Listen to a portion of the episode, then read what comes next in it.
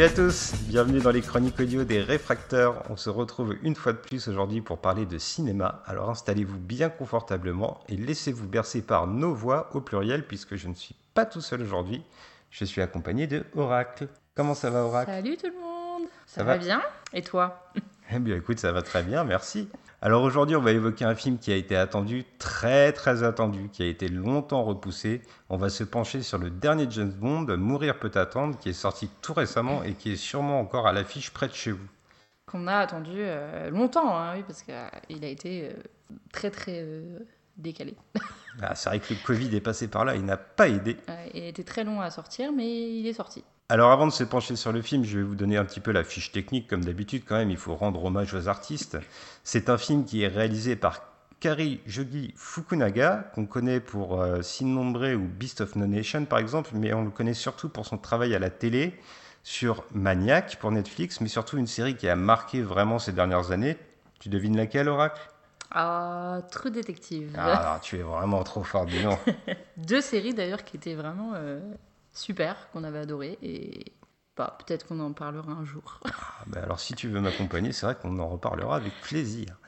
Alors dedans, on va retrouver, pour ton plus grand plaisir aussi, Daniel Craig dans le rôle de James Bond. Pour la dernière fois, il l'a annoncé avant le film. Et eh oui, et eh oui, malheureusement, mais bon. Bah. Et par contre, pour ton plus grand malheur et pour le mien aussi, on va retrouver Léa Seydoux dans le rôle de Madeleine et Rami Malek dans le rôle de Lucifer Satine. Et il faut dire quand même, avant qu'on commence le podcast, que ça n'est pas franchement deux acteurs qu'on porte dans notre cœur. Ouais, c'est ce que j'allais dire. C'est pas. Enfin, tu l'as bien fait comprendre hein, pour notre plus grand malheur, mais c'est vraiment pas deux acteurs, effectivement, qu'on apprécie. Euh, particulièrement et c'est vrai que du coup c'est bah, c'était pas le plus gros plaisir du film de les voir euh, ensemble à l'écran quoi c'était le, petit enfin c'est un gros point négatif pour nous du coup mais, mais on en reparlera plus tard ah, c'est sûr oui ça va venir dans le déroulé de l'émission sans aucun doute mais on peut peut-être aussi préciser qu'on n'a pas vraiment la science infuse, que c'est une question de goût et on respecte ceux qui ont apprécié leur performance même si nous, dans chacun de leurs films, on est toujours resté assez hermétique. Il y a beaucoup de gens qui, effectivement, les apprécient. Euh, nous, personnellement,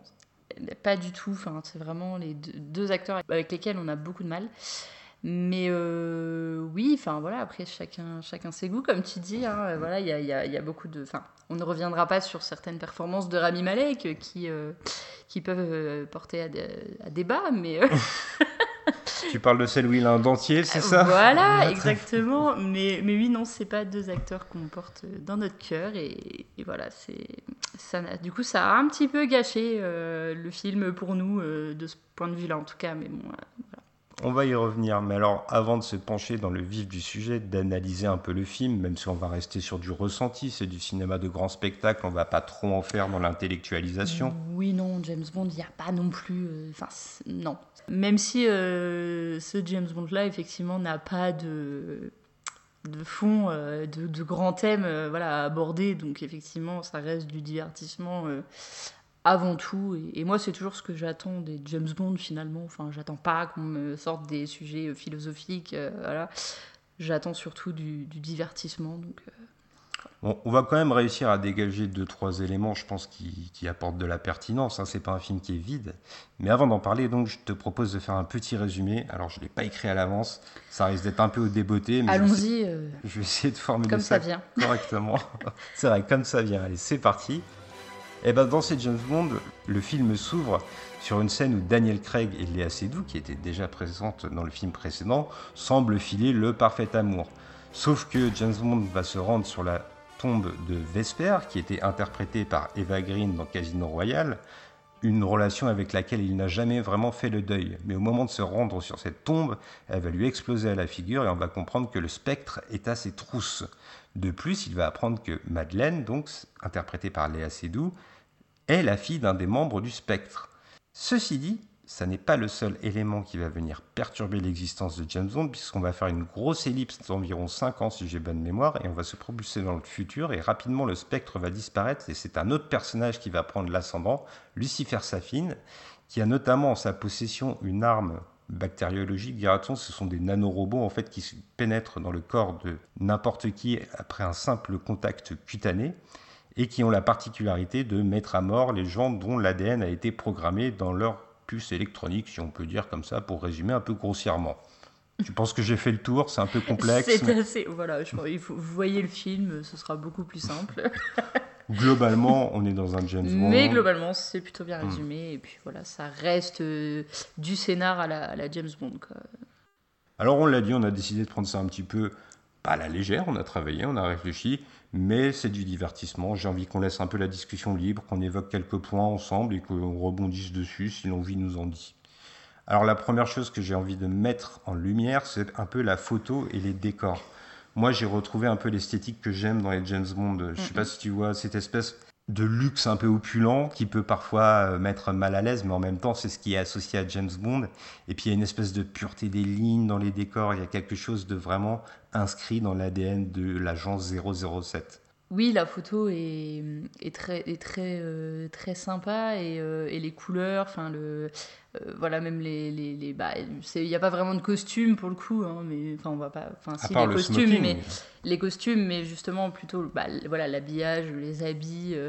Euh, euh, sont, sont, vraiment typiques oui, de, James Bond et voilà le, l'éternel smoking de James Bond, la petite chemise avec les bretelles, toute la classe à la James Bond finalement, on la retrouve et, et, voilà et ça c'est bon c'est très sympa effectivement voilà la, la, la, photo et les costumes voilà sont vraiment sympas et ça c'était un point positif du film en tout cas qu'on a qu'on a beaucoup apprécié. Moi, il y a autre chose que j'ai apprécié, et peut-être que ça ne te parle pas vraiment à toi, parce que tu as découvert les James Bond avec Daniel Craig, je crois. Ouais, ouais, ouais, assez tardivement. Enfin, je connaissais effectivement James Bond, euh, bah voilà, de, comme tout le monde, euh, tout, tout, le monde connaît James Bond, euh, même si on n'a jamais vu de James Bond. Mais c'est vrai que moi, les films James Bond, je les ai vraiment découverts avec Daniel Craig parce que bah, je m'étais pas vraiment intéressée aux vieux James Bond. Moi, les films d'espionnage et tout, honnêtement, ça n'a jamais vraiment été mon truc. Donc, mmh voilà, j'ai commencé euh, effectivement assez tardivement euh, avec un James Bond euh, moderne, le James Bond de mon époque. donc, Alors ça n'a peut-être pas sauté aux yeux du coup, mais j'ai vraiment eu l'impression qu'avec ce James Bond-là, Fukunaga, il essayait de renouer avec une espèce de tradition vraiment de Bond qui serait presque inscrit dans l'époque de Sean Connery et de Roger Moore. Je pense notamment, si tu vois cette scène d'ouverture en Italie où James Bond pilote une Aston Martin, c'est une Aston Martin qui ressemble vraiment beaucoup à la voiture qu'on a connue dans les anciens James Bond. Les gadgets qui l'accompagnent sont vraiment aussi les répliques d'à peu près ce qu'on voyait dans les anciens James Bond. On a aussi le décor de la base du méchant et on repense un peu d'ailleurs à tous ces plans démoniaques complètement fous que faisaient les méchants à l'époque et qui n'ont franchement ni queue ni tête. Mais bon, c'est le jeu de James Bond et il faut l'accepter, je crois. Ouais, ouais. Et puis, bon, même moi, hein, en, comprenant pas forcément, enfin, en voyant pas forcément tout de suite les références euh, au vieux James Bond, euh, bon, tu me, les as expliqués forcément à chaque fois. Les petits clins d'œil, je ne les avais pas forcément vus. Mais il y a un côté effectivement très vintage, très rétro en fait, et qui est sympa, euh, qu'on a, qu'on a vraiment retrouvé dans ce James Bond-là particulièrement. Puis la voiture, les, voilà, les, gadgets un peu à l'ancienne il y avait un côté, en tout cas, même dans les décors, je trouve, euh, voilà, euh, assez euh, vintage dans, dans, dans, la ville. Assez, un côté rétro qui était assez sympa, effectivement. Et je pense que, oui, comme tu dis, c'était un hommage vraiment au, au, vieux James Bond. Alors, on va formuler quelques reproches par la suite, mais on va quand même appuyer une fois de plus une autre qualité du film, parce que, disons-le d'emblée, c'est tout de même un film qu'on a apprécié dans une certaine mesure, n'est-ce pas? Oui, on n'a pas. Oui, on a apprécié le divertissement euh, qu'a été ce film. Maintenant, effectivement, c'est pas un grand film et c'est pas du tout le James Bond qui m'aura le plus marqué personnellement. Euh, en tout cas, bon, je parle dans l'ère euh, Daniel Craig, hein, voilà, les derniers James Bond, mais oui, c'est vraiment pas celui que j'ai préféré. C'était franchement, je pense même un de ceux que j'ai le moins aimé d'ailleurs de l'époque euh, Daniel Craig euh, en James Bond. Alors, on peut quand même distinguer dans le film quelques vrais moments de cinéma, des belles scènes, des choses où il y a vraiment de l'ampleur. Alors l'ampleur, on va pas se mentir, elle manque un peu dans le film quand même. J'ai l'impression, si on prend le film dans sa totalité, mais il y a quelques scènes que j'ai envie de dégager. Moi, par exemple, il y a la scène de la réception à Cuba, où le méchant va essayer d'empoisonner James Bond, mais finalement, c'est les gens autour de lui qui vont être empoisonnés et non pas James Bond. Là, j'ai trouvé qu'il y avait quelque chose dans la mise en image, dans le cadrage, qui donnait peut-être l'ampleur qui manque au reste du film. Est-ce que toi, tu as eu une scène qui t'a marqué aussi?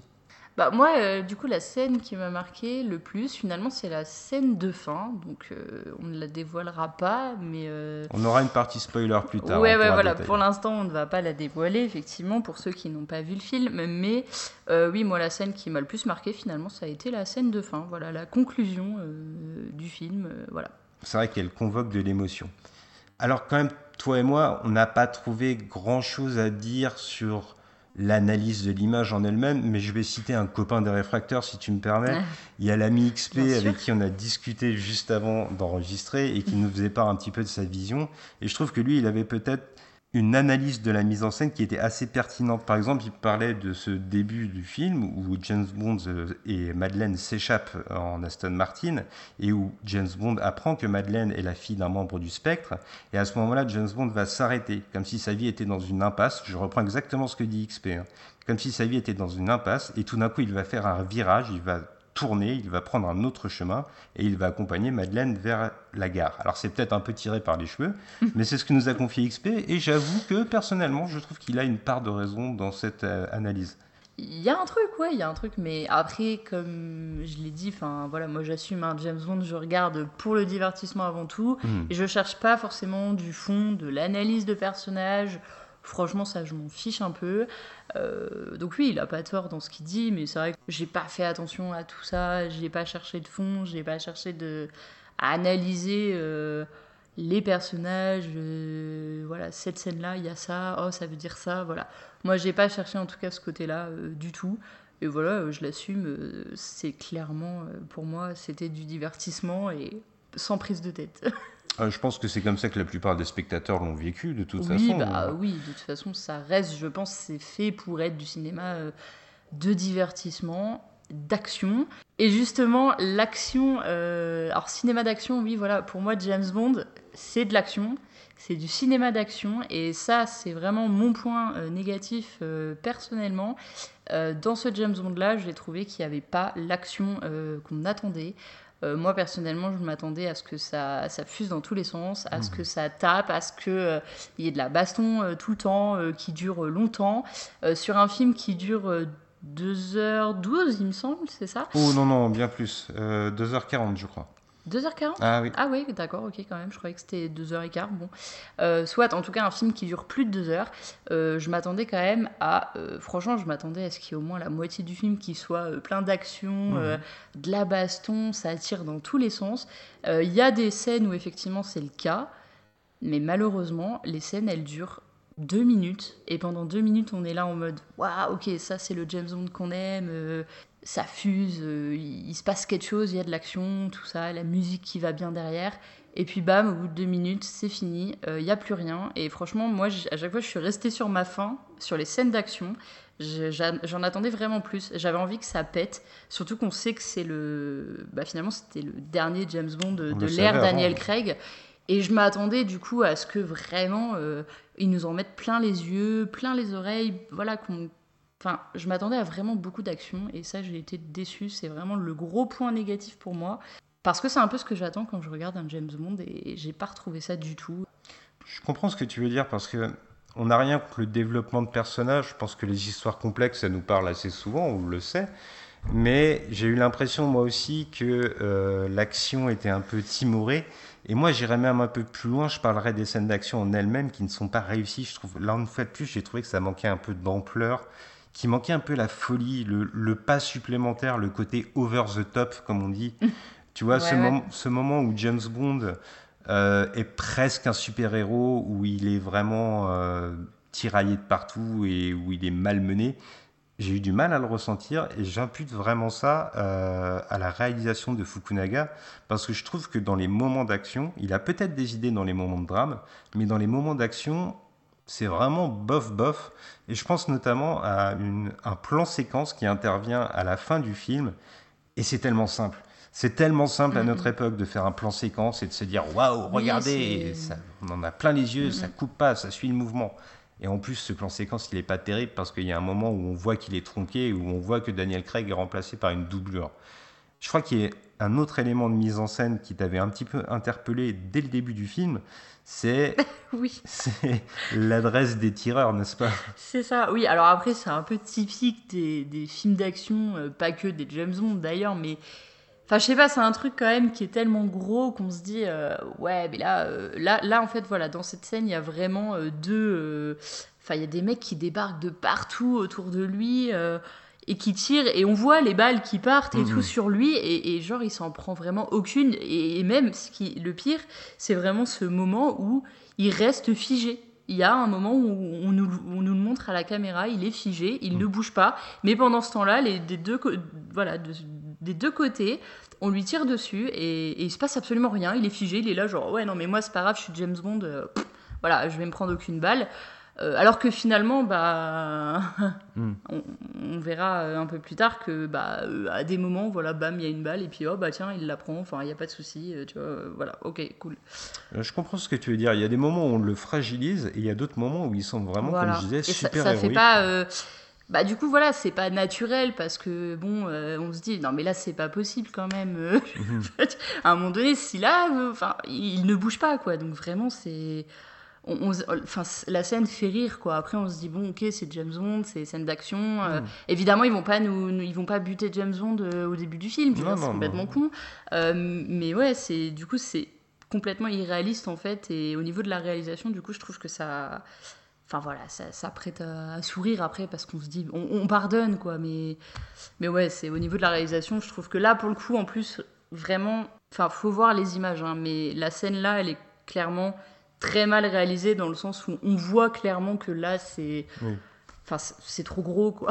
C'est la, la scène en Italie, le début, c'est ça, quand il est sur le pont dont tu Ouais, parles. ouais, voilà, Mm. mais oui, mais ça arrive de partout, ça fuse, Ouais, on voit les balles partir. Il est pris en étau. Et il même. ne bouge pas. Il y a Mm. une... voilà, il met un moment à, à réfléchir, il ne bouge pas. Et genre, mais on se dit, mais quand même, euh, On- a Superman ou est-ce qu'on a James Bond c'est ça. Ouais, et, là, c'est gros, mais bon, après, on, on pardonne parce que c'est James Bond. Mais, euh, Oui. mais ça, ouais, ce côté-là, moi, il me dérange toujours un peu. Voilà, j'aime bien quand même quand il y a un côté vachement réaliste où on se dit, ah ouais, euh, ok, ça, tu vois. Mm. Finalement, euh, ça pourrait arriver dans la vie de tous les jours. Là, ça n'arriverait jamais, clairement. J'ai une remarque qui m'est venue et qui est un petit peu en rapport, c'est la réflexion que je me suis fait sur le montage. Alors, je ne dis pas que dans les séquences dramatiques, le montage n'a pas une narration appuyée qui essaye de démontrer quelque chose par l'image. Par contre, moi j'ai vu le film deux fois. Ça m'avait déjà choqué la première fois, mais peut-être encore plus la seconde. Il y a un nombre de faux raccords. C'est le jeu au cinéma. Les faux raccords, ça existe dans presque tous les films. Mais je trouve qu'il y a un nombre de faux raccords dans ce film-là qui est assez perturbant. Et franchement, ça m'a sauté aux yeux. J'ai eu l'impression, la deuxième fois, de voir un film qui était réfléchi. Fukunaga a sûrement une idée de ce qu'il veut montrer. Par contre, il le fait de manière très brouillonne et c'est c'est pas propre en fait, tu vois. C'est pas ce que j'attendais d'un James Bond qui en général est très léché et surtout un James Bond qui a été autant retardé. Mm, mm. Euh, Moi, alors, pour les faux raccords, je te fais entièrement confiance parce que moi, je ne l'ai pas revu une deuxième fois personnellement pour euh, faire attention à tous ces détails. Euh, une fois, ça m'a suffi. euh, et puis, encore une fois, je, je partais, enfin, je le regardais pas dans l'optique de, d'en faire une critique très approfondie et je le regardais avant tout pour. Voilà, pour me vider la tête, pour euh, regarder un film euh, sympa, et puis pour le voir parce qu'on l'a tellement attendu finalement que j'avais quand même envie de le voir. Et j'en avais, c'est vrai, des attentes. Et j'ai vu récemment qu'effectivement, quand on a des attentes par rapport à un film, euh, souvent on, bah, on a tendance à être déçu, alors qu'il y a deux, trois films pour lesquels j'avais absolument pas d'attente euh, ces derniers temps et pour lesquels j'ai été agréablement surprise. Donc finalement, là, je pense que j'en attendais aussi euh, peut-être un peu trop. C'est Ouais. vrai. Mais effectivement, moi, je l'ai pas revu euh, voilà, pour guetter le moindre faux raccord. Et honnêtement, là-dessus, je suis un peu naïve. Hein. C'est pas que, que sur ce film-là, mais moi, je suis un peu naïve au niveau des faux raccords. Souvent, je les vois pas trop. Mhm. Euh, Mais- voilà, ils passent. Enfin, à moins que. Non, vraiment, oui, il y a des films où, effectivement, parce que c'est très très mal réalisé et que les effets spéciaux sont dégueulasses. Mais là, je les. Franchement, moi, je les ai pas trop vus au, au visionnage. euh, Ça, enfin, j'ai pas fait vraiment attention à ça. J'ai. C'est plutôt bien passé. Mais c'est vrai que je suis d'accord avec toi dans le sens où l'action, les scènes d'action, enfin le, le film en général pour moi est assez mal réalisé quand même et assez mal écrit surtout. Euh, Et le problème après pour moi il est surtout, il est pas tant au niveau du montage qui effectivement est plutôt top. Il est pas tant au niveau de la réal, la photo est top et tout, il n'y a pas de souci, mais c'est plus au niveau des personnages. Voilà. Après, le montage, effectivement, est, relativement sympa. Et surtout, bah, le, montage sonore, qui, là, pour le coup, était plutôt, était plutôt bien. Que aussi, bah, la, musique aussi, hein, voilà, la, la, BO, euh, la BO bah, de James Bond, voilà, avec le thème classique, euh, le thème qu'on aime de James Bond, euh, qu'on retrouve sous une autre forme, encore une fois. Et mm. puis, moi, en tout cas, au niveau du son, là, pour le coup, j'ai plutôt été séduite, ça, ça marche. Je rebondis ce que tu dis sur le, sur le son et sur les thèmes sonores. Euh, alors on a Hans Zimmer euh, pour euh, mener un peu la troupe, mais bon voilà, Hans Zimmer fait du Hans Zimmer, mais j'ai trouvé intéressant qu'il s'appuie pas seulement sur le thème principal de James Bond, mais qu'il aille chercher des thèmes des anciens films James Bond mm. et qu'il les remette un peu au goût du jour. Et puis je vais encore aller dans ton sens parce que je trouve aussi qu'au niveau du son, le film il a une vraie réflexion et là, il est vraiment léché sur ce point-là. Je pense par exemple à cette scène, ça n'a l'air de rien, mais c'est des choses qui t'impliquent dans le film forcément. C'est la scène suivant l'explosion de la tombe de Vesper, justement, où euh, James Bond va être assourdi, on va entendre son oreille qui siffle, et puis il va être au téléphone, le téléphone sonne et il fait allô, allô, parce qu'il n'entend rien, tu vois. Et ça n'a l'air de rien, mais n'empêche que ça, ça contribue à impliquer le spectateur. Et ça, c'est peut-être l'une des choses qui permet de tenir pendant les 2h42 de temps qu'on a exposé plus tôt. Ça, c'est important parce que c'est vrai qu'on sait en fait que. On sait ce que crée une explosion. Euh, une explosion voilà au niveau de, de l'oreille en fait chez l'homme et c'est vrai que du coup dans les films bah, si on n'en fait rien au niveau du son, bah, en fait, c'est encore une fois, il y a cette notion de réalisme qui n'est plus là. Et là, pour le coup, c'est plutôt respecté. Il y a euh, d'ailleurs, c'est dans l'escalier aussi après. Euh, Vers la fin. Euh, voilà, quand il y a une scène de combat, encore une fois, où pareil, il y a de nouveau une explosion. Et là encore, on entend, voilà, il y a des acouphènes. Mhm. le son, du coup, bah, voilà, est, réduit, bah, comme si on était à sa place. Et ça, pour le coup, c'est, oui, le, le, le montage sonore et, l'utilisation euh, euh, des bruitages, du son, tout ça, c'est ça, c'est vraiment euh, ça, ça en tout cas, c'est bien fait. Et ça, c'est un point positif du film. En tout cas, c'est respecté, c'est bien fait. Et ça, on a, on a plutôt apprécié ce côté-là. Oui, ça aide à, s'identifier à James Bond, j'ai l'impression. Et le problème, finalement, dans le film, ça n'est pas James Bond. Ça n'est pas Daniel Craig. On vous l'a dit en préambule, il y a un vrai souci qui va être franchement problématique, c'est la performance qu'offrent Léa Seydoux et Rami Malek. Je ne parle pas de leur rôle, parce que Léa Seydoux, elle a un rôle bien particulier. On ne peut pas le divulguer, mais en tout cas, elle va prendre une stature bien particulière auprès de James Bond. On en parlera peut-être un peu plus tard. Et je n'étais pas forcément fermé à cette idée, comme beaucoup de personnes. Par contre, je trouve qu'elle la joue très, très, très mal. Ouais, le problème en fait, ouais, de, bah, de Léa Seydoux, en fait, son personnage en lui-même, effectivement, il a un rôle, il a une utilité, il n'est pas là pour rien. Euh, mais même si, bon, certains, c'est vrai que bon, certains moments, on, s'en passerait bien, j'ai envie de dire, mais en tout cas, on, comprend euh, l'utilité de son personnage. Mais par contre, effectivement, euh, c'est joué, mais, mais comme. Enfin, je suis désolée du terme, mais c'est joué comme de la merde. Enfin, Léa Seydoux, mmh. moi personnellement, je ne l'aime pas, je n'aime pas du tout son jeu. Et voilà, il y en a. Désolée pour ses, fans, hein, mais Léa Seydoux, je ne peux pas. C'est vraiment une fille, je ne peux pas. Et en plus, il y a ce côté, bon, à chaque fois qu'il y a une française dans un film, il faut que ce soit Léa Seydoux. Ah on a tellement d'actrices françaises qui jouent, mais merveilleusement bien, et qui jouent, mais tellement tellement bien et, qui ont un jeu enfin, formidable, il faut qu'ils aillent chercher Léa Seydoux, qui pour moi est une des pires actrices françaises. enfin, je sais pas, mais bah, pourquoi Léa Seydoux, quoi? On va respecter ceux qui l'aiment, mais c'est vrai que même, même moi qui ne l'aime pas beaucoup dans la plupart de ses performances, j'ai trouvé que c'était l'une des pires presque en fait. même même si on se base sur son échelle de mesure, ça n'est franchement pas terrible. Et puis ça va de pair avec quelqu'un d'autre que là aussi on a on a exposé en préambule, mm. et qui campe un méchant, on a envie de s'arracher les yeux de la tête à chaque fois qu'il ouvre la bouche, c'est Rami Malek. c'est alors, je, encore une fois, je ne pense pas que ce soit juste la faute des acteurs aussi. Hein, euh. non, bien sûr. Après, voilà. Euh, en fait, Rami Malek, moi, le problème, c'est que tu dis, c'est pas forcément la faute des personnages. Moi, le méchant, par contre, ouais, euh, bah, euh, Rami Malek, là, franchement, j'ai eu beaucoup de mal avec son personnage pour le coup. Tu vois, je, je sais pas. Je, pour moi, il n'était pas crédible. euh, j'ai eu un problème déjà avec son personnage. Et alors, après, c'est peut-être aussi parce qu'il y a le jeu de l'acteur qui fait qu'effectivement, il n'est pas du tout crédible. Et enfin voilà, mais je, enfin pour moi il est très très mal joué, mais il est surtout très mal écrit aussi. Et ça c'est vraiment un gros problème. Et quand on a un méchant euh, dans James Bond, mais je pense que je crois que tu veux parler justement des méchants euh, dans James Bond en général euh, qui ne sont pas forcément terribles, mais quand on a un méchant dans James Bond, enfin on a envie qu'il ait quand même, je sais pas, du charisme, euh, du, d'une une certaine prestance. euh, Et là franchement il était vide. Et puis euh, rien quoi. Enfin, franchement, il y, a- y avait rien quoi. On a l'impression qu'autour de lui, il y a le décor, il y a l'installation, mais que lui n'y arrive pas, C'est en ça. fait. Et euh, c'est vrai que, bon, allez, j'ai un peu tapé sur Rami Malek. Je m'excuse auprès de ceux qui l'apprécient, on vous respecte, il n'y a aucun souci. Et venez nous dire qu'on a tort, on le prendra bien. Je crois, je crois qu'on a un peu aussi le, encore la- en travers de la gorge Bohemian Rhapsody. Ah euh, voilà, on, on va dire qu'on radote après avec euh, Bohemian Rhapsody, mais vraiment, enfin voilà, non mais quand on sait, euh, C'est vrai que,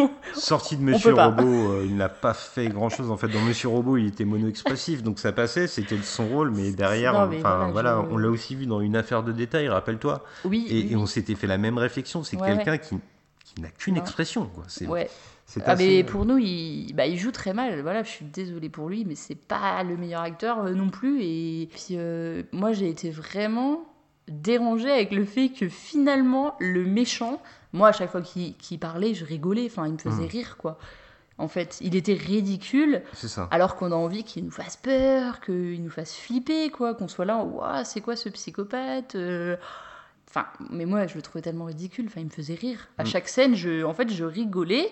Et du coup, bah, le méchant était complètement, mais pas crédible du tout. Et, et j'ai vraiment trouvé ça dommage parce que, bah, je trouve que le rôle du méchant dans James Bond, il doit être important et ça doit être un personnage, euh, bah, je sais pas, avec une prestance, euh, Mm. voilà. Et, et là, il n'y a pas ça du tout et C'est- dommage. c'est une espèce d'acte manqué. Et tu parlais de Mm. crédibilité et de cohérence. Il y a un point problématique. Alors, il est vraiment anecdotique, hein, c'est du cinéma, on va pardonner au film. Mm. Mais il y a le fait que euh, dans la scène d'intro, donc, on voit le personnage de Léa Seydoux, mais enfant. Et on voit le personnage de Rami Malek qui débarque et, et qui va euh, tuer sa mère. Alors, c'est pas un gros spoil, ça intervient dans les cinq premières minutes. Donc, vous allez, vous allez c'est nous pas- le pardonner. hein. Oui, non, ce n'est pas Mais- un spoil. euh. Donc il va, il va tirer sur la mère de Léa Seydoux, qui à l'époque a à peu près euh, 5-7 ans, ou quelque chose comme ça. Ouais, ouais. Et donc ce personnage va s'échapper vers la glace, va euh, tomber dans un lac qui est gelé, et le personnage de Rami Malek, qui vient de tuer sa mère, va pourtant la sauver. Le problème, c'est que ces personnages-là, on va les retrouver 30 ans plus tard, et qu'à l'écran, Rami Malek a l'air d'avoir le même âge que Léa Seydoux au mieux, si ce n'est moins. Ah, Et- Il n'a pas vieilli en fait. Je pense d'ailleurs que ça se trouve Rami Malek est un, un, un, un Eternals. Peut-être. Un reptilien va Un savoir. reptilien, euh, voilà. Non mais oui, il n'a pas vieilli en fait et c'est vrai que du coup il y a, ouais, il y a ce petit côté, voilà, encore une fois on pardonne finalement parce qu'on se dit bon ok d'accord c'est un détail mais ça vraiment ouais c'est un détail quand même qu'on voit et on se dit euh, merde ils ont le même âge euh, C'est un peu des années après finalement lui il vieillit pas euh, Ça m'a un peu dérangé, mais c'est parce que c'est c'est un détail qui vient sur d'autres détails, sur d'autres détails, Ouais. sur d'autres détails. Et c'est voilà, Bah, il y a un moment, ça, c'est la si- goutte S'il y d'eau avait un que peu. ça, on se dirait bon, allez, ok, ils ont bon, ils ont un peu zappé ce détail, ils ont, ils auraient pu vieillir euh, Rami Malek un peu plus parce que là, du coup, il y a une certaine incohérence, mais ouais, il y a eu d'autres incohérences qu'on a, qu'on a trouvées dans, dans le film finalement, et, et franchement, on était un peu perdus. Voilà, on reviendra sur le scénario en lui-même euh, un peu Mm. plus tard, mais on était à un moment donné, on était un peu perdus euh, en mode mais attends euh, quoi? Alors justement, le scénario, on va peut-être s'y pencher un peu, justement en mettant en lumière la relation qui unit euh, Léa Seydoux et Rami Malek. Est-ce que tu sais ce que c'est le Giri Oracle? Alors euh, non, pas du tout. Alors, tu- Désolée de, de- d'être inculte, mais non, je ne sais Tu pas. n'écoutes pas les chroniques audio des réfracteurs, dis donc, puisque j'en parlais dans ma chronique sur Yakuza. Alors en fait, je vais, être- je vais pas être pompeux, je vais être rapide. Le giri, en fait, c'est un principe de philosophie japonais où quand tu sauves la vie de quelqu'un, cette personne t'est redevable. Voilà. Alors, on va peut-être penser que je vais loin avec ça, mais l'esthétique japonaise, on va la retrouver tout le film et dès le début. Il y a le masque que met Rami Malek dans cette scène d'intro dont on parlait, qui est un masque japonais. D'ailleurs, ce masque s'appelle No, c'est une espèce de petite référence au Dr No de James Bond. Il y a aussi l'esthétique du repère de Rami Malek qui est très asiatique. Donc je pense qu'il y avait quand même l'envie, et c'est surtout présent dans une ligne de dialogue, il y avait l'envie de créer ce lien entre ces deux personnages, mais ça ne marche pas, ça ne prend pas parce que c'est pas très bien joué. Alors je pense qu'on a bien fait le tour du côté technique du film et on va se plonger dans le cœur du scénario. Et il vaut mieux prévenir nos auditeurs, tu m'as prévenu de bien faire attention et de leur laisser le temps. Il va y avoir du spoiler. Voilà, donc on vous laisse 10 secondes pour vous boucher les oreilles, allez-y. Pendant ce temps, on va meubler Vous vous en déconnectez et vous, vous écouterez la suite plus tard si vous n'avez pas vu le film encore, parce que effectivement là on va être obligé de... Mm. Pour parler de, bah, de l'intrigue du film et quand même d'un sujet important euh, de spoiler. Donc C'est bon Tu penses que nos auditeurs ont eu le temps? Là, je pense qu'ils ont eu le temps de, de partir, effectivement. Alors il y a quelque chose de bien particulier à ce James Bond, c'est le fait qu'on va comprendre rapidement que Léa Seydoux a un enfant et que cet enfant est Ouais. celui de James Bond. Waouh, quelle surprise. Euh, vraiment, et très, très. Enfin, amené vraiment de manière, euh, en plus, euh, bah, sans surprise, quoi. Enfin, c'est-à-dire que au début, ils ne le disent pas tout de suite, on ne le sait pas. On comprend, et je veux dire, elle, elle- elle lui dit, euh, quand il va la chercher, qu'elle a un enfant. Euh, donc, une petite fille qui s'appelle euh, Mathilde, C'est ça, oui. et pas Clotilde. Mathilde. Tu dévoiles nos secrets Voilà, Mathilde, Clotilde, bon voilà. Non, donc une petite fille qui s'appelle Mathilde. Et, euh, et du coup, en fait, euh, bon, bah voilà, il y a un petit truc avec les yeux, genre, ah, euh, dis donc.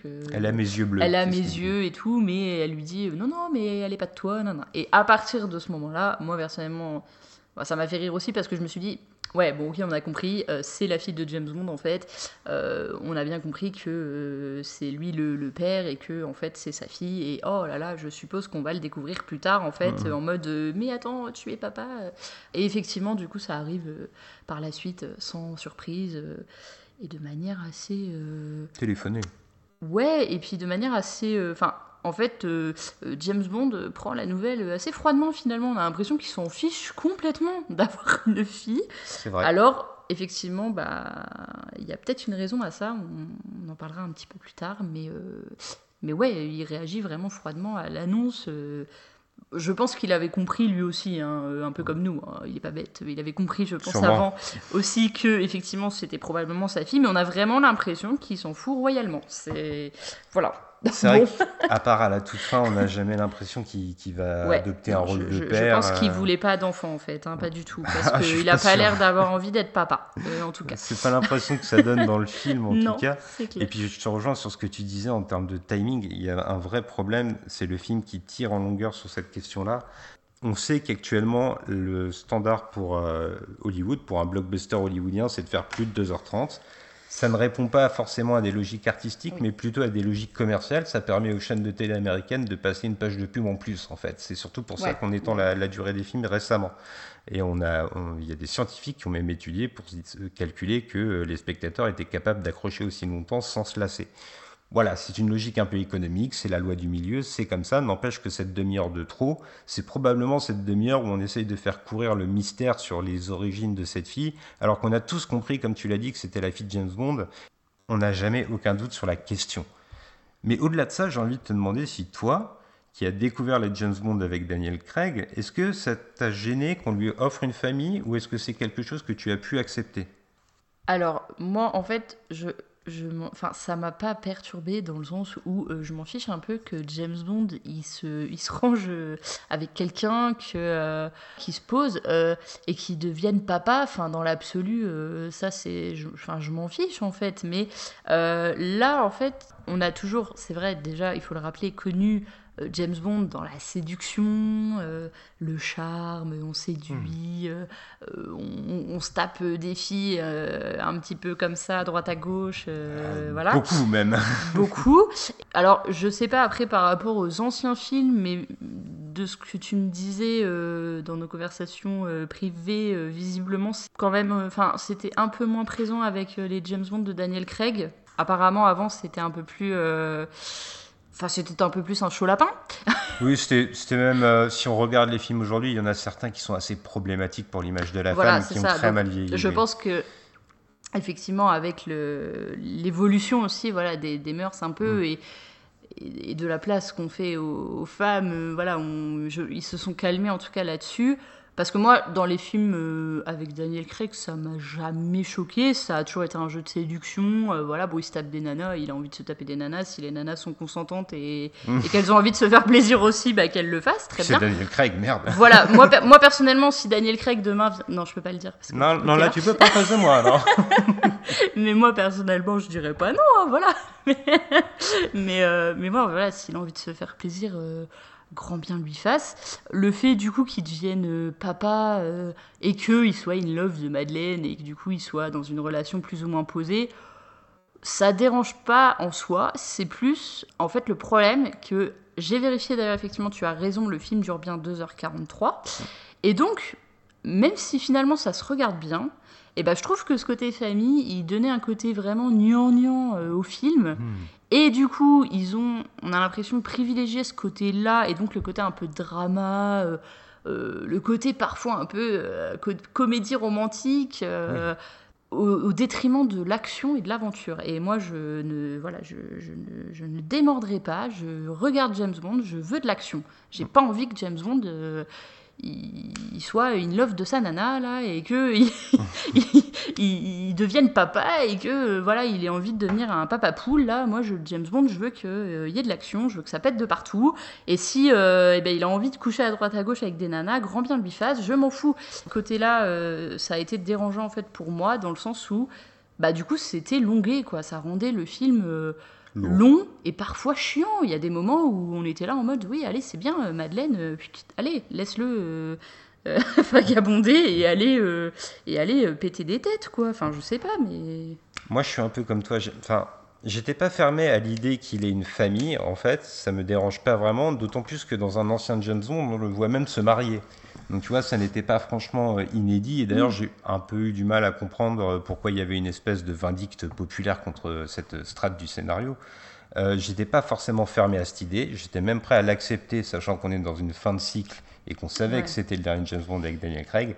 Par contre, je te rejoins totalement. C'est d'une lourdeur infernale et ça ne, s'arrête jamais. Et, quoi. et, moi, personnellement, je m'attendais, puisque du coup, on est dans la partie spoiler, on, parlera forcément de la fin. Euh, donc, je peux l'annoncer.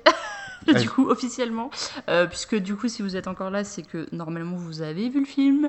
Euh, donc, effectivement, euh, on va dire le gros spoil, c'est vraiment que, voilà, effectivement, c'est la fin de l'ère Daniel Craig. Et que, bah, tout simplement pour en finir, ils ont fait mourir James Bond voilà, donc mm. à la fin, il meurt. Et, euh, et honnêtement, moi, je m'attendais au tout début, quand on a commencé à, bah, à comprendre qu'il était papa, qu'il avait une fille, etc. Moi, je pensais au départ, je me suis dit, bon, allez, pour finir euh, l'ère Daniel Craig et ce James Bond-là, ils vont en fait euh, en faire un, bonhomme tout mielleux en mode oh oui allez j'arrête mes conneries enfin j'arrête en tout cas l'espionnage tout ça et j'arrête d'aller me battre et de risquer ma vie une espèce de happy end parce que j'aime Madeleine et que le enfin voilà que finalement ils sont amoureux ils ont une famille donc moi je m'attendais un peu à ce côté gnangnan et happy end. Et c'est pour ça que c'est la scène de fin c'est celle qui m'a le plus marqué parce que bah, James Bond meurt et que franchement je trouvais que c'était limite une plus belle fin. Alors bon c'est un peu cruel ce que je dis parce qu'on se dit ah oui d'accord hmm. il a pas le droit à son happy end euh, voilà. Ce que je veux dire c'est que c'est vraiment pour moi euh, on va dire une enfin c'était une belle mort quoi. Enfin je me dis voilà il a fini son il a fini son taf, il a fini sa mission. Euh, nous, on savait que c'était fini pour lui. Et, et, plutôt que de faire un truc non, ils sont restés finalement, là pour le coup, dans l'action James Bond en mode allez, il meurt en héros. Hmm. Euh, et, tant pis pour sa famille, parce que finalement, James Bond, bah, ça n'a jamais été un mec euh, tout mielleux, là, qui.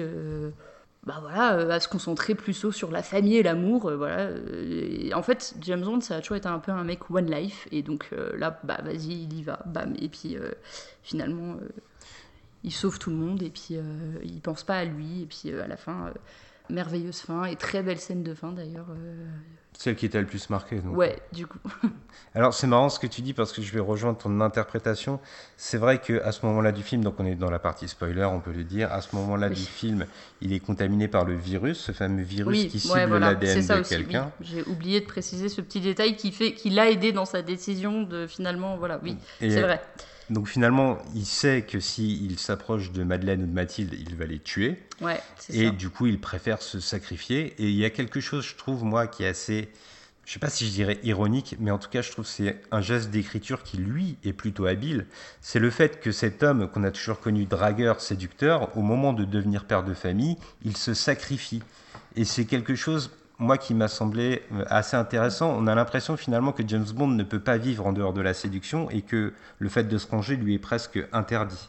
Oui, James Bond, c'est un peu le mec qui peut pas euh, avoir de famille. Euh, finalement, on, s'attache quand même à lui, on le trouve quand même sympa, donc on a envie qu'il ait un happy end. Mais, mais c'est vrai que du coup, comme tu l'as bien rappelé, du coup, il le, y, a, un petit souci. Voilà, il ne peut pas avoir de happy end de toute façon, puisque s'il s'approche de, bah, de Madeleine ou de, sa fille, finalement, il va les tuer. Donc voilà, puisqu'on nous dit bien que c'est permanent et que c'est Enfin, c'est incurable en fait. On ne peut pas, euh, ils peuvent pas euh, changer euh, ça. C'est ancré en lui du coup et que bah s'ils s'approchent d'eux, bah forcément ils vont mourir. Et donc quelque part, bon, on peut se dire bon, il y a quand même ce petit côté un peu, voilà, je je veux pas prendre de risques pour eux et voilà, mais ils se sacrifient et finalement bah ils meurent en, héros. Hein, et, puis du coup, bah, je trouve que c'est une très belle fin et et j'ai préféré cette fin. Finalement, s'il y avait eu un happy end, j'aurais été déçu. Je me hmm. serais dit, euh, oh euh, ouais, bon, c'est dommage. Trop facile peut-être. voilà, c'est hmm. ça. C'est, on se serait dit, ah oui, trop facile. J'avais peur même qu'ils trouvent une, justement une technique euh, à la fin pour qu'ils annulent. Bah, le, le sacrifice. voilà, qu'ils annulent le, le, enfin qu'ils trouvent un antidote et que finalement il puisse coup, euh, être avec sa, Madeleine là et, sa Mathilde. Donc euh, je, finalement moi, moi j'ai préféré cette fin là, vraiment. Il meurt, bah voilà, bon, c'est tristouné, mais, euh, mais je trouvais que c'était une belle fin. Alors quand même, on va revenir sur ce virus parce qu'il va être symptomatique de quelque chose, c'est le nombre d'incohérences et de oh grossièreté d'écriture qui existent dans ce film. Il y a une confusion qui est jetée, qui est vraiment omniprésente. Alors déjà, on peut parler de ce méchant avec son plan euh, pour euh, conquérir le monde, qui est complètement absurde. Je veux dire, il a à peu près 72 000 occasions de tuer James Bond, mais comme dans tous les méchants de James Bond, il va préférer lui déballer sa vie et essayer de créer des complots. Et là, franchement, il y a des couches supplémentaires dans le récit qui sont vraiment problématiques. Et d'ailleurs, j'ai envie de te poser une question, mais je pense que je connais la réponse parce que je connais la mienne. Est-ce que tu as compris quel était le but du complot de ce méchant? Alors, euh, pas vraiment. Euh, enfin, c'est pas clair en fait. Ouais, c'est ça. Il y a beaucoup de choses qui sont pas claires dans, dans, ce film. Euh, et même au niveau ouais, des relations. Euh, enfin, c'est vraiment. Il y a des choses qui restent très floues. Et que finalement tu as compris à la deuxième, au deuxième visionnage et que du coup tu m'as mieux réexpliqué hmm. après, mais c'est vrai que moi en l'ayant vu une fois, il y a des choses que j'ai pas compris et, et c'était très flou et c'est là où on s'est rendu compte que c'était mal écrit. Alors justement, tu vois, je vais rebondir là-dessus et je vais prendre l'exemple du virus, parce que c'est vraiment là, je trouve que la narration est la plus chaotique. Ce virus, il peut cibler l'ADN de quelqu'un, il rentre en contact avec lui euh, par contact cutané, donc par la peau, et ensuite n'importe quel membre de sa famille décède aussi. Sauf que le film, justement, sur la famille, il va être très flou. Je me place dans la peau de quelqu'un qui n'a pas connu les autres James Bond de Daniel Craig, pour le bien de la démonstration, disons. On nous dit dans le film que Madeleine est la fille du spectre. Est une fille de spectre, pardon. Et lorsqu'on dit ça, on a un peu l'impression, nous, en tant que spectateurs, qu'on parle du chef de spectre, donc de Christopher Waltz, qui revient dans le film. Sauf que quand elle va être confrontée à lui, elle va s'injecter le poison et elle va en fait contaminer James Bond qui lui va contaminer Christopher Waltz. Mais si c'était la fille du spectre, elle aurait dû mourir. Et en fait, ce qu'il fallait comprendre, c'était en se référant au film précédent et à l'introduction qui n'est pas très claire, c'est qu'elle est une fille d'un membre du spectre, mais pas du chef du spectre. Et le film n'est pas clair là-dessus. C'est clair, c'est pas du tout annoncé euh, clairement et du coup oui c'est assez, enfin c'est pas que c'est incohérent, c'est surtout que du coup c'est mal compris par le spectateur et, et, ça reste très flou dans notre tête parce que plein de fois tu m'as dit mais pourquoi du coup elle meurt pas, pourquoi elle est pas touchée aussi? Mm. et ça arrive aussi du coup bah à un autre moment, quand. C'est à la toute fin en fait. À la toute fin, j'ai trouvé qu'il y avait une vraie incohérence parce que Rami Malek infecte Daniel Craig avec ce virus. Et il lui dit, notamment qu'il l'a programmé pour contaminer Mathilde, donc la fille de Madeleine et de Daniel Craig, s'il rentre en contact avec lui. Sauf que si c'est son père, c'est son ascendance. Donc ça devrait le tuer aussi. Voilà, c'est ça. Logiquement, il a le même, enfin, il a de l'ADN en commun, donc logiquement, euh, effectivement, ça il devrait le. Dû y passer tout de suite. Ça devrait le tuer aussi, ouais. Et là, c'était pas cohérent non plus, du coup. Et moi, moi, ça m'a perturbé. Alors, je suis sûr, et vous allez pouvoir nous le dire dans les commentaires, on le répète, si vous avez apprécié le film, nous aussi on l'a apprécié dans une certaine mesure, on vous respecte. Venez nous dire qu'on dit de la merde dans les commentaires, on le prendra bien, il n'y a aucun souci. N'empêche que, au mieux, c'est flou et pas clair. C'est ça. Et il y a un autre euh, élément qui va venir appuyer ces, ces incohérences. C'est un antagoniste qui, au début du film, est affilié à Spectre Sauf que le spectre va disparaître, il va être décimé par Safine, le méchant du film. Sauf justement ce méchant borgne qu'on voit au début du film. Et lui, par exemple, il va passer de spectre au camp de Safine sans qu'on nous explique pourquoi. On ne sait pas pourquoi il fait ce changement. Et pour bien le comprendre, en fait, il y a un plan qui dure trois secondes qui nous l'explique. Et c'est vraiment quelque chose. On passe à travers. Et ça appuie sur le côté vraiment flou de cette histoire. Ouais. Et puis il y a vraiment les deux camps. Euh, camp de Safine, il y a le camp euh, euh, du spectre. Je sais pas, le, lien entre eux est assez flou aussi. Euh, c'est vraiment, on comprend pas trop où ça va en venir à certains moments. Quoi. Oui. Il y a vraiment les deux camps distincts et, ça passe comme ça, enfin ça passe vite fait sur l'un, sur l'autre. Mm. Enfin, on se dit ok bah, enfin Preuve, Pourquoi? Preuve que c'est incohérent. Quand j'ai essayé de vous l'expliquer, j'étais très confus, par exemple. c'est ça. Même en l'expliquant, du coup, on est aussi confus, ouais, parce qu'on, même nous, il y a certains points qu'on n'a pas vraiment bien compris et, ça, c'est, tellement flou dans nos têtes à nous aussi que c'est compliqué du coup d'en parler, quoi. Alors il y a un point je suis désolé de devoir l'aborder, mais on va parler de James Bond. Et vu ce qui s'est passé ces derniers temps sur les réseaux sociaux, on va être hmm. obligé de prendre parti et d'aborder cette problématique. C'est-à-dire que dans ce James Bond, en fait, au début du film, James Bond, il est à la retraite en quelque sorte. Il vit en Jamaïque, exilé. Oui, bah, il est parti euh, voilà, à la fin de, du, film d'avant. C'est ça, oui, juste après la, scène en Italie, il, hmm. il, gagne la Jamaïque où il coule une vie douce jusqu'à ce qu'il rencontre une femme noire, dont on va comprendre après qu'en fait c'est le nouvel agent 007. C'est ça. Il y a eu un déferlement de haine sur Internet venant de personnes mmh. peu fréquentables qui, sous couvert de nouvelles expressions, le fameux wok qui est à la mode mmh. en ce moment, venaient juste en fait reprocher au film de mettre en avant une femme noire. Alors, moi, personnellement, j'en ai un peu ma claque de ces polémiques. Je veux dire, s'il y a plus de représentativité dans les films, ça ne me dérange pas, surtout que on sort dans la rue, bah, les gens sont métissés, il y a des gens de toutes les couleurs. Alors... Bah, oui, non, mais voilà, c'est ça. Je veux dire, on s'en fout. Euh, je veux dire, que ce soit. Enfin, je veux dire que la nana, euh, bah, déjà, euh, que ce soit une femme et un agent femme, qu'elle soit noire, asiatique, indienne, enfin, on s'en fout, quoi. Je veux dire, c'est pas c'est pas le problème, quoi. Enfin, je, je comprends pas pourquoi, effectivement, les gens euh, en font tout un, tout un pataquès, alors que, euh, effectivement, comme tu dis, quand on, quand on se balade dans la rue, on croise des gens de, de, voilà, de toutes les couleurs, de, de toute religion, de toutes origines, et franchement, il n'y a pas de. Je veux dire, c'est bon, il n'y a, pas, a pas mort d'homme, quoi. J'ai l'impression en fait qu'on vit dans une époque où les extrêmes sont vraiment de, de plus en plus omniprésents et c'est quelque chose que moi je parle régulièrement de comics avec notre ami, nos amis James et Faye et toute l'équipe. Et par exemple, on a eu une polémique récemment et j'aimerais la rapprocher un petit peu. Il y a un nouveau Superman, le fils de Clark Kent, qui dans un numéro récent a euh, fait son coming out. Et là, sur Internet, c'était un déferlement. Ça n'est pas mon Superman, alors que les gens ne savaient même pas que c'était pas Clark Kent, hein, tu vois. Mais ça n'est pas mon Superman, machin. Et là, on a un peu l'impression qu'on se retrouve face à la même chose, c'est-à-dire qu'il y a des gens qui ont une espèce de racisme sous-jacent pour la je vais pas dire la plupart parce qu'on peut pas les cataloguer, mais pour au moins une partie, et qu'il l'exprime derrière des nouvelles expressions. Et personnellement, moi j'en ai marre, ça me saoule, mm. j'ai envie de vivre les films tranquillement. Bah, on a eu le même problème d'ailleurs avec euh, bah, le, nouveau Captain Américain. Hein, euh, Exactement. Qui du coup se retrouve, euh, enfin qui du coup est noir, et on se retrouve avec un Captain Américain noir.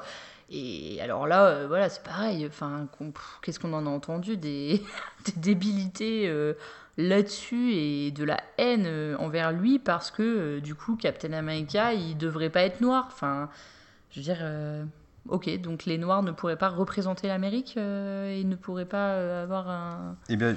avoir un super héros voilà. À part Black Panther, quoi, il n'y a que lui.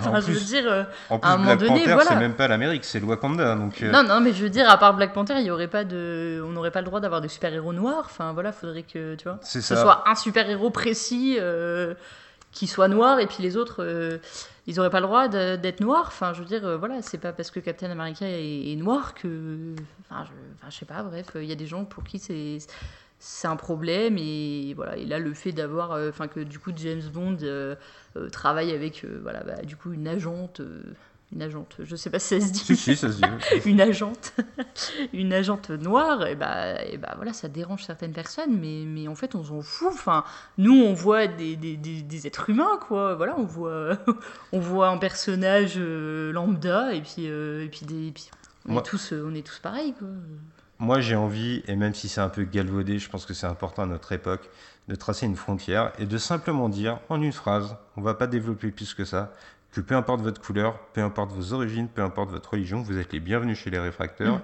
et on essaye toujours ah, d'être bah bienveillant. D'ailleurs, euh, même, euh, même d'ailleurs, euh, avec grand plaisir, parce que nous, la, enfin, tous, le, le, le, métissage culturel, le, voilà, le, les, les, cultures différentes, les, enfin, je veux dire, on, finalement, c'est, c'est, un, que ce soit dans la vie de tous les jours ou, dans l'art, c'est, enfin, pour nous, c'est que, c'est que, c'est tout bénéf, quoi. C'est, ça fait du bien et c'est important je, parle en tant que personne qui a eu énormément de mal à se, se mettre au cinéma asiatique et, euh, mm.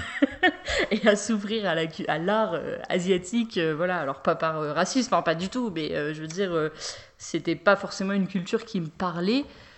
Et, pourtant, aujourd'hui, eh ben, je vois finalement le, tout le bien de la culture asiatique. Et, quand ça parle de société asiatique, aujourd'hui, ça m'intéresse. Enfin, Je veux mm. dire, voilà, je ils ont un style à eux euh, qu'aujourd'hui j'apprécie de plus en plus et euh, c'est important de s'ouvrir euh, sur, sur les autres cultures, sur d'être d'être ouvert à, toutes les religions, à tout. Euh, et puis de, débattre là-dessus et dans, dans, la bienveillance. D'ailleurs, on est tellement ouvert que si vous trouvez qu'on dit de la merde sur James Bond, vous pouvez venir nous le dire et on se nourrira de votre point de vue. C'est même pas, même pas question. Il n'y a pas question de parler même de couleur de peau, d'origine, de, de, de, sexualité. Enfin, peu importe en fait, on s'en fiche. C'est même en fait dans le dans la critique, c'est-à-dire que nous, qu'on reçoive des critiques euh, positives, négatives, euh, tant que c'est bienveillant et que c'est construit et que euh, c'est constructif, voilà, nous, on, prend et il n'y a pas de souci. Enfin, je veux dire, on est, on est totalement ouvert au, au, débat, quel qu'il soit, et, toujours dans la bienveillance et dans le respect et voilà. je, pense, je pense que tu as raison, c'était utile de le dire, notamment à cette occasion, parce que c'est vraiment un film qui a catalysé ces, ces espèces d'extrémisme. Bah oui, oui, mais il y en a de plus en plus, et il y en a énormément. Euh, beaucoup de finalement de, de, de, films ou même de séries qui, qui, sont sujets comme ça à des, des, déversements de haine et puis bah nous forcément de notre point de vue à nous euh, en tant qu'humains finalement et que et, en tant qu'humaniste on, enfin on trouve ça juste dégueulasse parce que pour nous on est tous pareils on fait pas de différence et il n'y a pas de pour nous il n'y a pas de débat quoi. Alors je m'interroge quand même sur un point qui est extérieur au film. C'est le fait qu'on nous ait introduit donc cette femme noire en tant que nouveau 007 et pourtant à peine le film sorti, on a eu une annonce des producteurs qui disaient qu'ils allaient caster un nouveau James Bond. Pas un nouveau 007, un nouveau James Bond. C'est-à-dire que finalement, j'ai l'impression qu'on nous a proposé ce personnage, mais que finalement, on va rien en faire, on va faire table rase et on va recommencer avec quelqu'un d'autre, et ce personnage va sûrement disparaître. Au mieux, quand j'ai regardé le film, je me suis dit, bah, ils vont peut-être faire un spin-off féminin. Ouais, Il y a peut-être une vague sur laquelle euh, surfer. Mais au final, non, apparemment, ils ont l'air décidés à faire, comme je le disais, table rase du passé. Et je trouve ça assez, comment dire, assez triste finalement, parce que ce personnage, il était pas si mauvais. Ouais, puis il était intéressant à développer, je pense. Et puis on, se disait, ah bah tiens, du coup, il y a peut-être une place. Enfin, clairement, euh, je veux dire, si on. Ok, euh, Daniel Craig, euh, enfin le James Bond de Daniel Craig, il, est parti, il est mort, tout ça, donc il, il sera plus là. lui, on sait qu'il n'existera plus. Mais du coup, il y avait moyen, effectivement, euh, de ne pas faire de reboot complet. Et en fait, juste de transmettre euh, le flambeau, en fait, James Bond à quelqu'un d'autre, et même sans que ce soit James Bond, euh, en tout cas l'agent 007, qui est effectivement du coup cette femme, euh, d'ailleurs cette pauvre, on ne lui donne pas de nom depuis le début, c'est comment son nom? Euh, eh bien, je ne suis pas certain qu'il soit prononcé dans le film, à vrai dire. Alors ouais, c'est ça, je suis pas sûre qu'elle ait de nom. non, je crois euh, qu'on la, on ouais, on ouais. nomme que par son matricule. C'est agent 007, ouais, d'ailleurs, euh, voilà, il y a c'est l'anonymat, euh, elle est incognito, euh, agent 007, euh, qui finit du coup par demander à que James Bond euh, se voit réattribuer son, son matricule, Oui. finalement à la fin. Euh, du coup, la pauvre n'a même plus de numéro, elle a plus de matricule, donc c'est voilà, donc euh, bon bref. Et, euh, et oui, et du coup c'est dommage parce que je pense qu'il y avait clairement moyen d'enfin dire allez le personnage principal des prochains James Bond et ben ça sera cette femme tu vois qui est une voilà qui est une femme noire et, qui aurait pu représenter tellement de choses en fait et, et voilà. Et finalement on a l'impression que ouais comme tu dis ça va passer complètement euh, à côté de, ce personnage et, et qu'ils n'en feront plus rien finalement puisque s'il y a complètement enfin s'il y a un reboot euh, complet de toute façon euh, le personnage en fait n'existera plus et je pense qu'il sera très mal, enfin que du coup il ne sera plus exploité. Et ça me permet d'ailleurs de parler d'une euh, d'un personnage dont on a été assez déçu. Enfin je sais pas toi, mais en tout cas moi oui, de ne pas l'avoir plus exploité que ça. C'est le personnage de Paloma. Ah oui, Anna de Armas. ah, j'aurais adoré même, l'avoir plus longtemps. oui, bah, bah voilà, bah voilà, effectivement. Mais, euh, mais, mais pas juste pour sa beauté, hein, voilà, même si effectivement Non, elle, est, elle est très très charmante. Mais, euh, mais ouais, je sais pas, elle avait un truc, euh, il y avait vraiment dans, dans ces scènes, je trouvais qu'il y avait un truc à, à faire. Euh, je trouvais que franchement, il pouvait exploiter le personnage et malheureusement, bah, on la voit plus après. euh, ciao. euh, bon, c'est tout, c'est dommage. Et je crois que j'ai pas été la seule à être déçue quand même que qu'il soit pas exploité un peu plus et qu'on la voit pas finalement tout le long du James Bond. Enfin, je sais pas, il y avait un truc. Franchement, le personnage là, pour le peu qu'on la voit, est très sympa et c'est dommage qu'il soit pas allé plus loin avec elle. Mais en la voyant aussi, j'avais eu le même effet. Euh, Je me suis dit, s'ils veulent faire un spin-off euh, autour d'elle et autour de euh, Nomi, puisque euh, l'agent 007 en fait Ah, oui, s'appelle c'est Nomi, euh, autant exact. pour moi, qui est joué par Oh oui. Lashana Lynch. Donc, euh, Pardon, voilà, c'est vrai que. Mais oui, cite. Nomi, voilà, Nomi, oui. exactement. Elle a bien un nom, effectivement. Elle est pas euh, incognito. euh, voilà, oui, Nomi, c'est vrai. J'ai l'impression qu'avec ces deux personnages, donc Paloma et Nomi, il y avait peut-être moyen de faire quelque chose. Et je pense que, à mon avis, si le film avait été un gros succès, alors il est rentable au box-office, mais ça n'est pas exactement le succès qui était escompté.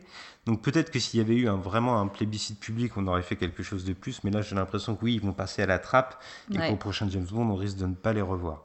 Alors, avant Ce de qui est dommage, du coup, parce que euh, là, pour le coup, il y avait vraiment une place euh, pour les femmes. euh, Il y avait vraiment un côté girl power euh, bah, très sympa. Voilà, je dis pas ça en tant que femme, hein, parce que je suis une femme, mais euh, euh, c'était voilà, je trouvais que là, pour le coup, euh, le girl power, il était, là, et il y avait moyen, du coup, que bah, Nomi, donc l'agent 007 euh, au début du film, reprenne finalement le flambeau et qu'on ait enfin un James Bond féminin qui plus est bah, noir et franchement ça aurait été un sacré et un sacré fuck hein, pour les, les détracteurs euh, et les haineux et franchement ça aurait été vachement sympa finalement de d'avoir ça Mais Voilà. tant pis euh, tant pis pour ceux qui sont pas d'accord et qui voilà mais pourquoi pas enfin ils auraient pu exploiter en tout cas ce personnage ça aurait été un beau pied de nez, en effet.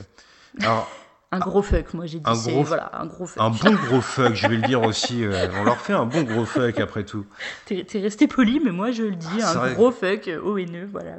Basta, il y en a marre de leur haine, donc voilà. Disons-le. D'habitude, c'est moi qui m'emporte, c'est toi qui me, qui me tempère. Mais... J'ai promis que je ne tempérerai pas cette fois-ci. J'ai dit non, je ne tempérerai pas. J'en ai marre. voilà, il y a un moment donné. Alors, avant de conclure ce podcast consacré à Mourir peut attendre et qui signe donc la fin de cycle de Daniel Craig, j'ai envie de te poser une question très ouverte, Oracle.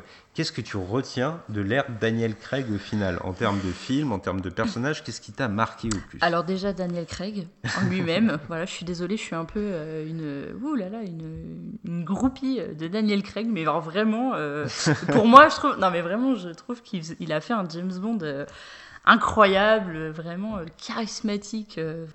Il y a probablement des gens qui ne sont pas du tout d'accord avec moi, mais, ou même avec nous, parce que je crois que toi aussi, euh, pour le coup, Daniel Craig, t'as vraiment séduit. alors moi encore plus, hein, mais, mais c'est vrai que non, il a ce côté, bah, justement, ce côté charismatique, ce côté séduction, je trouve qu'il le faisait vraiment bien. il, est, voilà, il il a un truc vraiment euh, qui fait que, c'était un, super James Bond. Et du coup bah, c'est surtout lui que je vais retenir en fait de, l'ère Daniel Craig. C'est-à-dire que j'ai un peu peur enfin un peu peur oui et non je veux dire c'est voilà. Mais j'ai un peu d'appréhension sur qui va être le prochain James Bond. Effectivement parce qu'on se dit bon ils vont s'ils rebootent tout ils vont reprendre un nouveau James Bond pour reprendre tout à zéro et finalement, bah, j'ai un peu peur de celui qui va passer derrière Daniel Craig. Quoi. C'est vraiment pour moi Daniel Craig, je trouve qu'il avait le, le, truc, quoi. Il avait un, vraiment, c'est pour moi le rôle. Euh, c'est limite, euh, je sais pas, on a l'impression que James Bond est fait pour lui. Tu vois, c'est voilà. Je, je sais pas. Et puis j'ai un peu peur de ce que va devenir Daniel Craig après. Euh, l'image de James Bond, forcément, lui colle à la peau. Alors on l'a vu dans des, des, films quand même plus ou moins sympathiques. Hein, un couteau tiré, notamment. Couteau tiré, notamment, où Bon, après, on aime ou on n'aime pas. Euh, nous, on n'avait pas été non plus séduits de fou, mais c'était quand même un bon film. Enfin, moi, j'avais bien aimé quand même. C'était voilà, c'était divertissant aussi, c'était pas mal. Euh, et je trouvais que Daniel Craig dedans était vraiment top. Enfin, je trouve, enfin moi, je sais pas, je l'aime bien en tant qu'acteur. Il a, je sais pas, une côte sympathie. Euh, je l'aime bien. Et puis, je trouvais vraiment que James Bond, bah, ça lui, ça lui allait très bien et et ouais, c'est du coup c'est un peu ça que, qui m'a marqué et qui va que je vais regretter beaucoup l'acteur. et eh ben je pense finalement tu vois que, je vais te rejoindre et que au-delà des films parce que quand même dans le cycle Daniel Craig, il y a eu quelques films qui n'étaient vraiment pas terribles. J'ai revu Quantum of Solace euh, avant l'émission et franchement, euh, c'est une tannée quoi. Euh, je pense aussi aux antagonistes dans les, dans les films du cycle Daniel Craig qui, malgré certains acteurs très talentueux comme Javier Bardem, comme Mads Mikkelsen, ne m'ont mm-hmm. vraiment pas marqué. Par contre, moi aussi, je vais retenir cette image de Daniel Craig qui a réussi non seulement à incarner James Bond, mais aussi à le moderniser, je trouve. On, ouais, ouais, ouais. on était passé, euh, juste avant lui, c'était Pierce Brosnan qui était encore dans cette espèce d'esthétique quasiment perpétuellement en costard tiré à quatre épingles. Là, Daniel Craig, il a apporté quelque chose de nouveau. Mhm. Le James Bond, il est malmené. Toi, on est, toi et moi, on s'est fait la même réflexion pendant le film. On s'est dit, mais c'est un peu Nathan Drake. Oui, il y a un côté très euh, Uncharted, effectivement. Dans la façon dont les emmerdes lui tombent sur la gueule, il y a un peu de ça, et dans la façon dont il est malmené. Et cette couche supplémentaire, je pense que dans, les, dans le prochain cycle de James Bond, en tout cas j'espère qu'ils vont la garder et qu'ils vont continuer de moderniser ce personnage pour qu'il continue de traverser les décennies comme il l'a fait jusqu'à présent. Mais c'est vrai qu'il est passé quand même après de, bah, de très grands noms, puisque bah, les James Bond euh, ont toujours été interprétés par de très grands acteurs. Euh, voilà, et donc au final, c'est être James Bond, c'est une sacrée responsabilité et c'est un, bah un, peu le rôle d'une vie finalement. Je pense que Daniel Craig euh, restera pour beaucoup euh, James Bond. et ça, ça une fois que tu as été James Bond, euh, c'est un peu le même effet Marvel finalement, ou, super, ou même DC. Star Wars quand tu es, et Star Wars aussi, quand tu es un, un, rôle, on va dire, de cette, quand tu as un rôle de cette ampleur, ça te colle à la peau à mm. vie.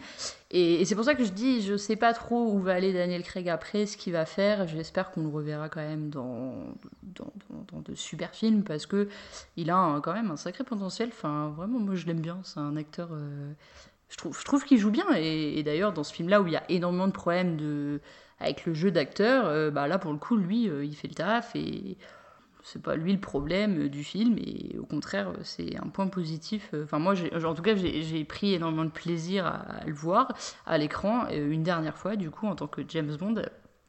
Et, et c'est un peu pour ça aussi que j'attendais beaucoup le film. C'est-à-dire que je l'attendais clairement aussi pour, pour Daniel Craig, quand même. Hein. Faut, pas, faut pas se mentir. C'est vrai qu'on lui souhaite le meilleur pour la suite et pourquoi pas une carrière à la chaîne Connery qui lui a joué James bah Bond et s'en est, très bien sorti par la suite. Mm, mm. Donc on lui souhaite le meilleur évidemment. Et, du coup pour les, les, méchants c'est un peu pareil. Enfin, c'est vrai que là pour le coup euh, on retiendra pas par contre effectivement les méchants comme tu disais euh, de James Bond sont pas sont pas ouf quoi. Non, sur ce cycle-là, je trouve euh, pas. Voilà, et pourtant, et pourtant là-dessus, au niveau des acteurs, c'est pareil, ils vont chercher des hmm. grands noms, euh, ouais, ils vont chercher des grosses têtes. Enfin, c'est quand même, euh, pour le coup, voilà, j'espère vraiment que dans les prochains James Bond, là pour le coup, les, on va avoir de vrais méchants. un peu plus charismatiques et un peu plus plus travaillés voilà plus travaillés mieux écrits et, et j'espère vraiment que les méchants ils vont bah, ça va donner, quoi. Parce que là, franchement, c'était un peu. Euh, c'était vraiment un point négatif de cette ère-là. Euh, hmm. Ouais, c'est vraiment dommage, mais. Euh, alors moi du coup j'ai une petite dernière question pour toi justement oh. puisqu'on spécule beaucoup sur qui sera le prochain James Bond. Alors qui, enfin je ne vais pas te demander en fait tes pronostics mais j'aimerais bien juste savoir qui toi tu aimerais voir en James Bond. Eh ben, en fait, tu vois, je pense que euh, à l'image de Daniel Craig quand il a commencé James Bond, alors il avait fait quelques films avant, je dis pas le contraire, mais il était assez confidentiel. Alors je, je pourrais pas te citer un nom comme ça. Je sais qu'il y a beaucoup de personnes qui aimeraient voir Cillian Murphy. On a parlé d'Idris Elba à une époque. Mais... Il y a beaucoup de gens qui parlent aussi de Tom Holland euh, dernièrement. oh, mon euh, Personnellement, je ne l'espère pas du tout parce que euh, c'est pas que. Enfin, franchement, bon, Tom Holland, il nous a rien fait, mais le pauvre, il en prend un peu plein la tronche, mais, mais personnellement, je le vois pas du tout en, James Bond. Enfin, c'est pas possible. Je pense que le choix de la raison, ce serait de choisir un, un débutant. Donc, je n'ai pas forcément de nom en tête, mais peut-être de prendre quelqu'un et justement qui n'a pas forcément de passif derrière lui et qui va pouvoir vraiment incarner James Bond dans, dans son intégralité. En même temps, euh, Daniel Craig avait quand même déjà un bon nombre de films à son actif et était déjà, en tout cas, était déjà quand même une tête connue. Oui, mais euh, peut-être pas de la même ampleur, disons. C'était pas un débutant. Euh, non, voilà. non, vrai, tu as raison. Et de... donc, donc tu n'as pas donné de nom. je veux un nom. Putain, je sais pas. Figure-toi qu'à une époque, euh, ça aurait peut-être été un, James Bond un peu plus musclé, mais j'aurais bien aimé voir Tom Hardy, en fait. Ah oui, mais parce qu'on a une grande passion quand même pour Tom Hardy, qui même si... Euh, même si Venom... même si Venom, et même si parfois des films un peu... Euh, bah, des films pas top, mais Tom Hardy a une... Ouais, ouais, c'est vrai que... Ça aurait peut-être été... on l'aime beaucoup ça aurait peut-être été un peu plus euh, musclé, plus euh, bagarre, tout ça, mais euh, je sais pas, moi, il, aurait peut-être. Peut-être que lui aurait su incarner ce charisme-là, oui. Bah, c'est assez musclé après James Bond quand même. Enfin, je veux dire, Daniel Craig a pris du muscle pour James Bond et, et, finalement il est assez musclé quand même. Enfin, je veux dire, physiquement, il, il a une prestance quoi. Et, donc Tom Hardy, oui, pourquoi pas. Alors moi, bon, moi c'est un acteur britannique que j'aime beaucoup et qui du coup débute aussi, on va dire, dans le cinéma autre que bah, Marvel et le MCU. Mais on en avait déjà discuté et je sais que tu n'es pas forcément d'accord avec moi, mais moi je l'aime beaucoup et je pense qu'il pourrait, avec un peu plus de musculature, effectivement, puisque bon, euh, il n'est pas très épais pour l'instant, mais, euh, mais moi j'aime beaucoup Tom Hiddleston en acteur britannique, et je trouve qu'il a une prestance, un charisme à la James Bond qui pourrait, euh, qui pourrait le faire. Vraiment, ça pourrait le faire. Alors, figure-toi que euh, en off, je suis effectivement assez opposé à cette idée. je le sais, je le sais, mais, bon, mais moi non, mais moi non, je pense que ça pourrait le faire. Je, je valide euh, cette idée. Voilà, je, je trouve qu'il a un truc qui fait que je sais pas. Enfin, moi j'aime bien cet acteur en fait. Euh, alors oui, on, pour nous, pour, pour tout le monde en fait, c'est Loki. Et justement, tu disais quelqu'un de débutant finalement, et c'est vrai que bah finalement, les gens le connaissent pas pour beaucoup d'autres choses que Loki, euh, sauf si on est très cinéphile, effectivement. Mm. Mais je veux dire, le grand public le connaît pour euh, en tant que super-héros, quoi, euh, en, enfin, en tant que personnage du MCU. Et donc, du coup, quelque part, c'est un, on va dire, un débutant. voilà, finalement, c'est pas encore un grand nom dans le cinéma. Et je trouve qu'il a un. Enfin, je sais pas, moi, il a un truc, il a un charisme, une prestance qui pourrait. Je sais pas, il, pourrait faire un très bon espion et un très bon James Bond. Mais bon, après, c'est mon avis. Et... Écoute, de toute façon, à l'antenne, je ne peux pas dire de mal de Tammy Dolson parce qu'il y a une partie de l'équipe de Comic Discovery qu'il aime beaucoup. Ah, et ben voilà, et ben voilà, et ben vous voyez, ils me soutiendront, je pense, dans mon, dans mon choix. Ah, il y en a sûrement quelques-uns qui viendront pour te le dire. Alors, avant de se quitter, on va quand même mettre une petite note. À mourir peut attendre. Alors, quelle est la tienne, Oracle? Alors, moi, personnellement, je mets 6 parce que c'est pas un film que j'ai particulièrement apprécié euh, euh, non plus, mais j'ai pas détesté non plus. Ça reste du James Bond, ça reste du James Bond avec Daniel Craig, ça restait quand même un film euh, assez sympathique à voir, assez divertissant. Les 2h43 de film sont passés quand même relativement vite, puisque j'ai même cru que le film faisait uniquement 2h12. Même la deuxième fois. Je me suis trompée. Donc voilà, finalement, j'avais. Voilà, franchement, je ne l'ai pas vu passer. Euh, toi, en plus, tu as fait un deuxième visionnage, donc euh, effectivement, mm. tu as eu du courage. Mais euh, c'est vrai que moi qui ai tendance à trouver les films qui durent plus de deux heures et demie assez longs, là, c'est bien passé quand même. Et 6 parce que j'hésitais entre 5 et 6, mais je me dis quand même finalement, ouais, au final, il est quand même un petit peu au-dessus de la moyenne et il mérite quand même 6 pour moi. Écoute, je vais rejoindre ta note parce que moi aussi j'hésitais entre 5 et 6. Et je dois dire que euh, si mon cœur penchait initialement pour 5, les discussions que j'ai pu avoir avec différents interlocuteurs qui, eux, avaient l'air d'avoir eu euh, une approche un peu plus poussée du film, moi je suis resté, dans un, comme toi, dans quelque chose de très euh, intuitif dans mon ressenti. Mm. Mais en discutant un petit peu à gauche, à droite, d'habitude je préserve la fraîcheur de ma vision, mais là j'avais envie d'échanger avec d'autres personnes. Et c'est vrai que je pense que c'est un film peut-être un petit peu plus complexe que, comme, que ce que moi j'ai capté et puis finalement, euh, la promesse, c'était de faire un bel adieu à Daniel Craig. Et je trouve que cet adieu, il est plutôt réussi hmm. malgré les défauts la du film. La promesse est tenue, voilà, effectivement, malgré de gros défauts. Mais je pense que c'est ce qui lui vaut quand même au-dessus de la moyenne. Oui. Donc on part sur un 6. On part sur un 6 et puis il ne reste plus qu'à remercier nos auditeurs et à les saluer. Puis tu sais très bien que d'habitude on fait des bisous un peu spéciaux. Alors aujourd'hui j'ai envie de faire euh, des bisous au service de Sa Majesté. des bisous au service de Sa Majesté. Et eh bah ben, allons-y. Euh, voilà, merci de nous avoir écoutés euh, pour ma deuxième fois. On a, on a quand même pas mal parlé. J'espère qu'on vous aura pas trop ennuyé. Euh, voilà, on a un petit peu on s'est laissé porter, j'ai envie de dire. On, avait envie que euh, cette discussion soit assez libre autour d'un film de divertissement. Et puis voilà, je pense qu'on a fait une prise de parole assez libre. Et puis je suis certain que nos éditeurs seront ravis de t'entendre pour la deuxième fois et qu'ils t'attendront. Beaucoup réclamé d'avoir de, Oracle. Alors voilà, je suis là et euh, j'essaierai de revenir euh, le plus vite possible, promis. Mais voilà, je. J'attends aussi du coup bah, vos retours, hein, savoir un peu ce que vous en avez pensé parce que j'ai besoin de, savoir aussi euh, si je suis euh, légitime dans cet exercice. Eh ben, écoute, en tout cas, moi, ce qui me concerne, et je ne le dis pas parce que je t'aime, mais oh.